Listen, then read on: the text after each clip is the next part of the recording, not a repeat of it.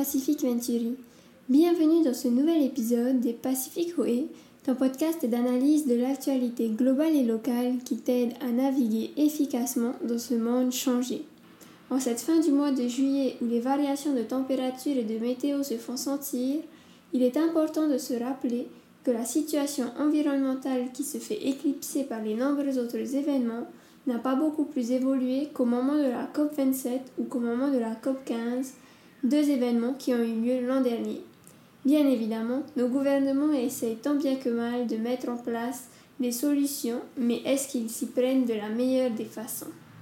Pour en parler plus en détail, nous recevons Jerry Biré, présentateur télé du JT Vert. Donc sans plus attendre, je te laisse découvrir cette conversation avec Jerry. Bonjour à tous, aujourd'hui nous sommes en compagnie de Jerry Biré. Jerry, est-ce que tu peux te présenter s'il te plaît? Alors bonjour à tous, euh, Jerry Biré, je suis euh, l'animateur du, du, JT Vert, le producteur du JT Vert, et euh, je fais pas mal de communication et plein d'autres choses. D'accord, alors aujourd'hui Jerry, si tu es là, c'est pour parler environnement. Et ces jours-ci, on entend beaucoup parler des manifestations qui ont eu lieu en France, ainsi que de l'actualité en lien avec le Tureil. Mais à côté de ça, on entend que très peu parler de la taxe carbone que le gouvernement européen souhaite mettre en place d'ici 2027 vis-à-vis de la consommation de CO2 des ménages. Selon toi, cette taxe serait-elle une solution parmi tant d'autres pour apprendre à responsabiliser les individus vis-à-vis de l'environnement? Alors, la première chose qu'il faut savoir, c'est que cette taxe carbone qui est envisagée par le, gouvernement européen, enfin euh, par les instances européennes, ne sera pas applicable en Polynésie, puisque nous sommes euh, autonomes on a la chance d'être autonome, donc on a la chance de choisir les taxes que l'on veut. Et euh, cette taxe donc ne sera pas applicable. Alors est-ce que c'est euh, euh, la bonne solution ou pas? Moi je pense que c'est une fausse bonne idée en fait. une fausse bonne idée parce que ça, responsabilise en fait, ça, comment dire, ça porte la faute du changement climatique aux consommateurs et notamment les consommateurs les plus pauvres. Mhm. puisque la taxe carbone telle qu'elle est envisagée, elle ne va pas taxer les plus riches, elle va plutôt taxer euh, tout le monde, euh, voilà, parce que vous, vous, euh, vous, vous émettez du, du, carbone. Et malheureusement, en fait, ces taxes-là, sont souvent, très souvent déséquilibrées et elles vont taxer beaucoup plus fort les, les, personnes les plus pauvres par rapport aux personnes les plus riches qui, eux, vont pouvoir, vont savoir comment s'en sortir et ne pas forcément la payer.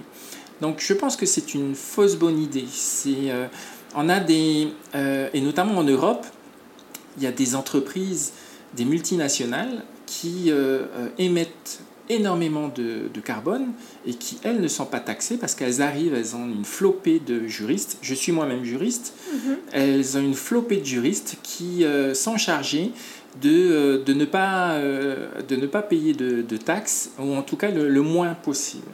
Donc euh, il y a énormément d'entreprises qui sont de très très gros pollueurs, notamment en Europe, qui vont faire leurs affaires un petit peu partout à travers le monde et qui ne sont pas taxées parce qu'elles arrivent à, échapper à tout ça.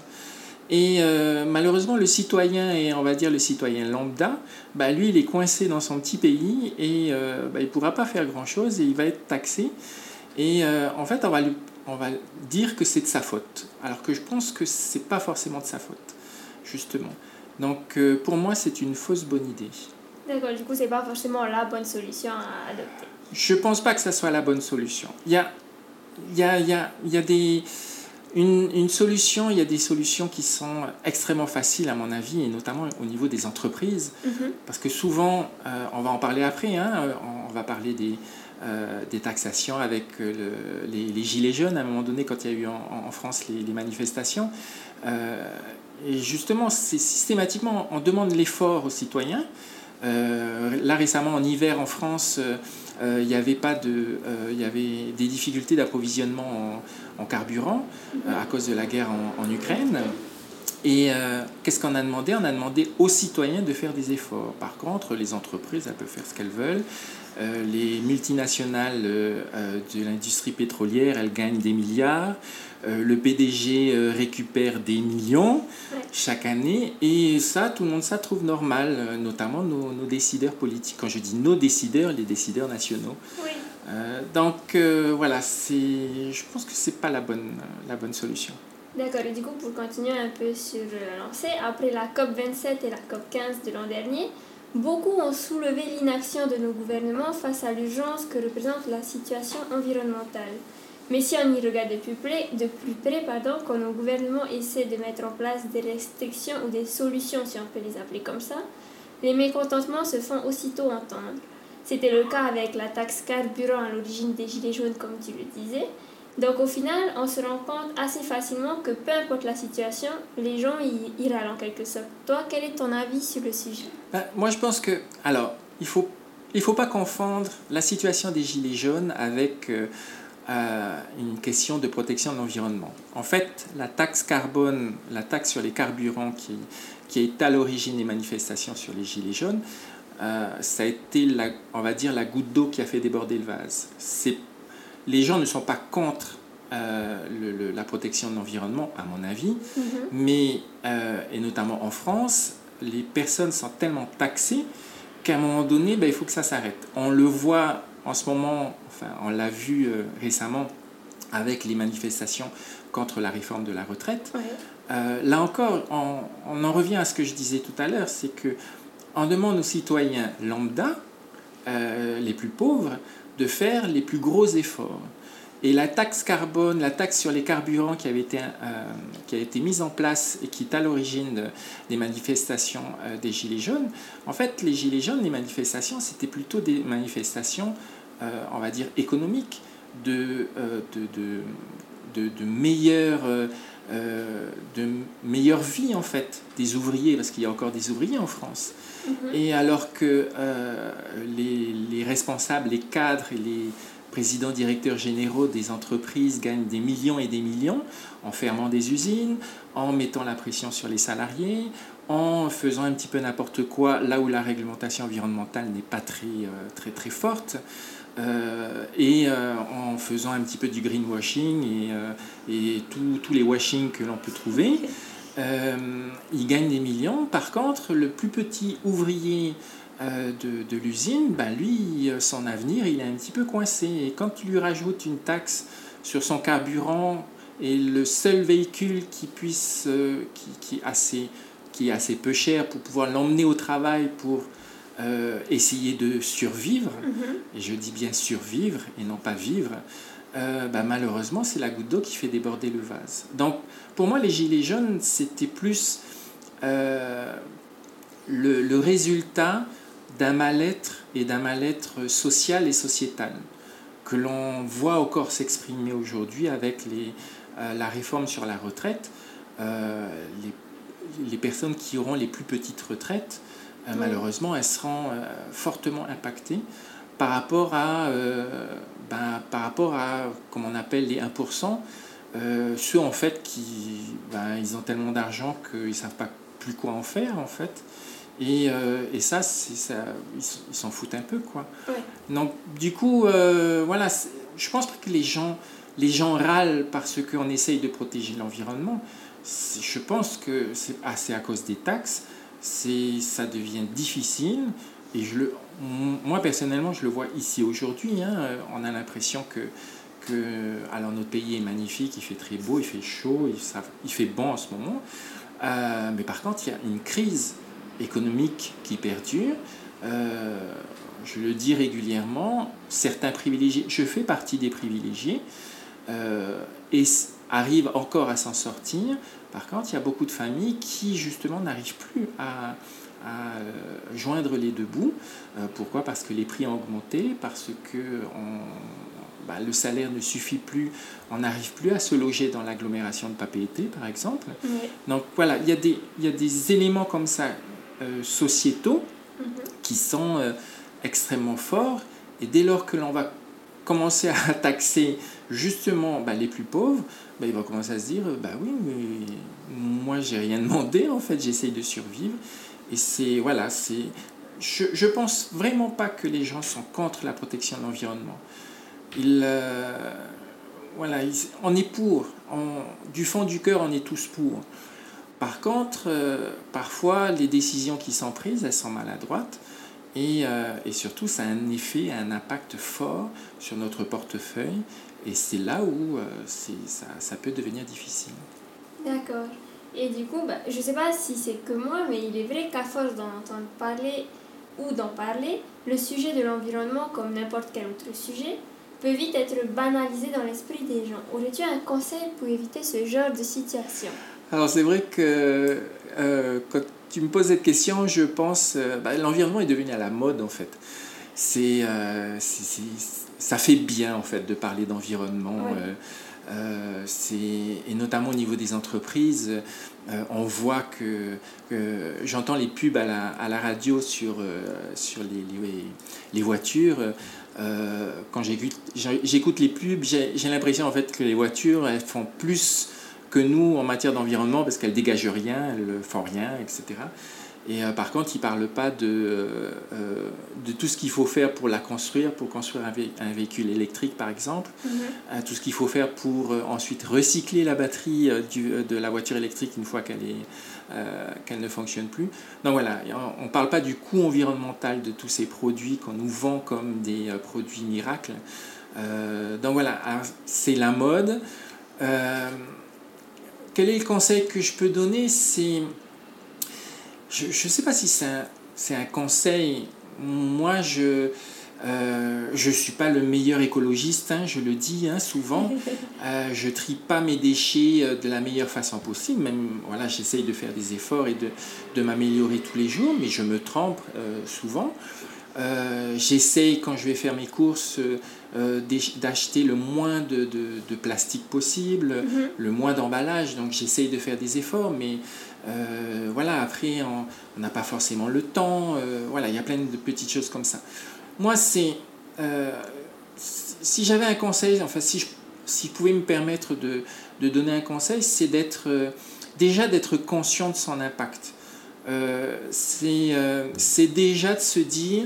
ben, si voilà, si j'achète ce produit-là, ben, je l'achète parce que j'en ai besoin c'est pas parce que c'est à la mode, c'est pas parce que, euh, euh, parce que la, la, copine a la même chose et moi je voudrais plus. Voilà, non, c'est pas ça, c'est non, j'en ai besoin. J'achète ce t-shirt, c'est pas parce qu'il y a une marque de surf dessus, mais parce que euh, j'en ai besoin et j'ai besoin de m'habiller. Voilà, c'est juste d'avoir conscience de, ce, de l'impact que l'on, que l'on a. moi, je, je roule avec trois chemises et cinq t-shirts.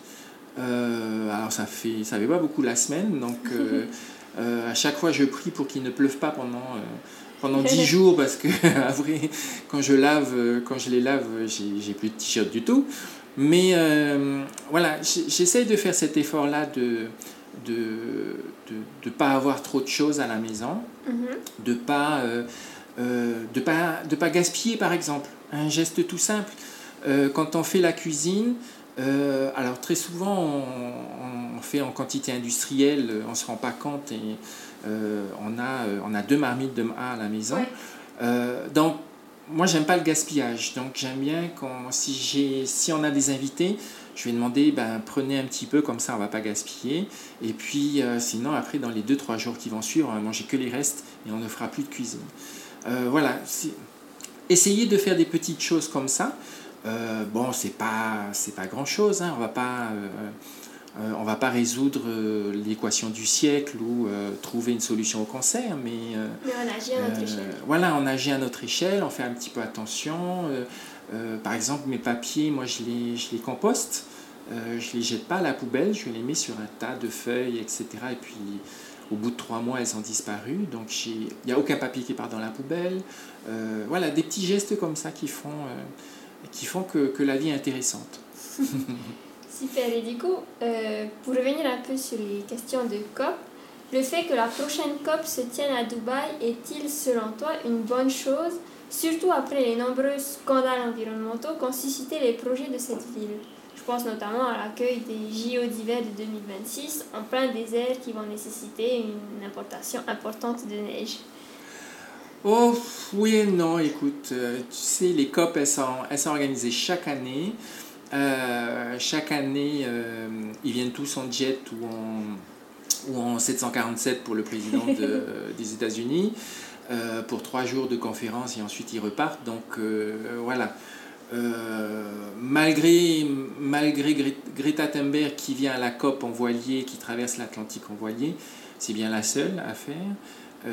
sinon, tout le reste, voilà, et nous y compris. Hein, mm. moi, j'ai travaillé, j'ai eu la chance de travailler en tant que conseiller et quand on est parti dans des, dans des conférences internationales, ben, on est obligé de prendre l'avion.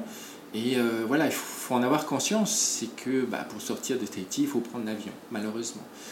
Euh, alors, le fait que la COP soit organisée à Dubaï, ben, oui, c'est un petit peu bizarre parce que euh, c'est vrai que cette ville n'est pas, pas connue pour être la plus écolo du monde.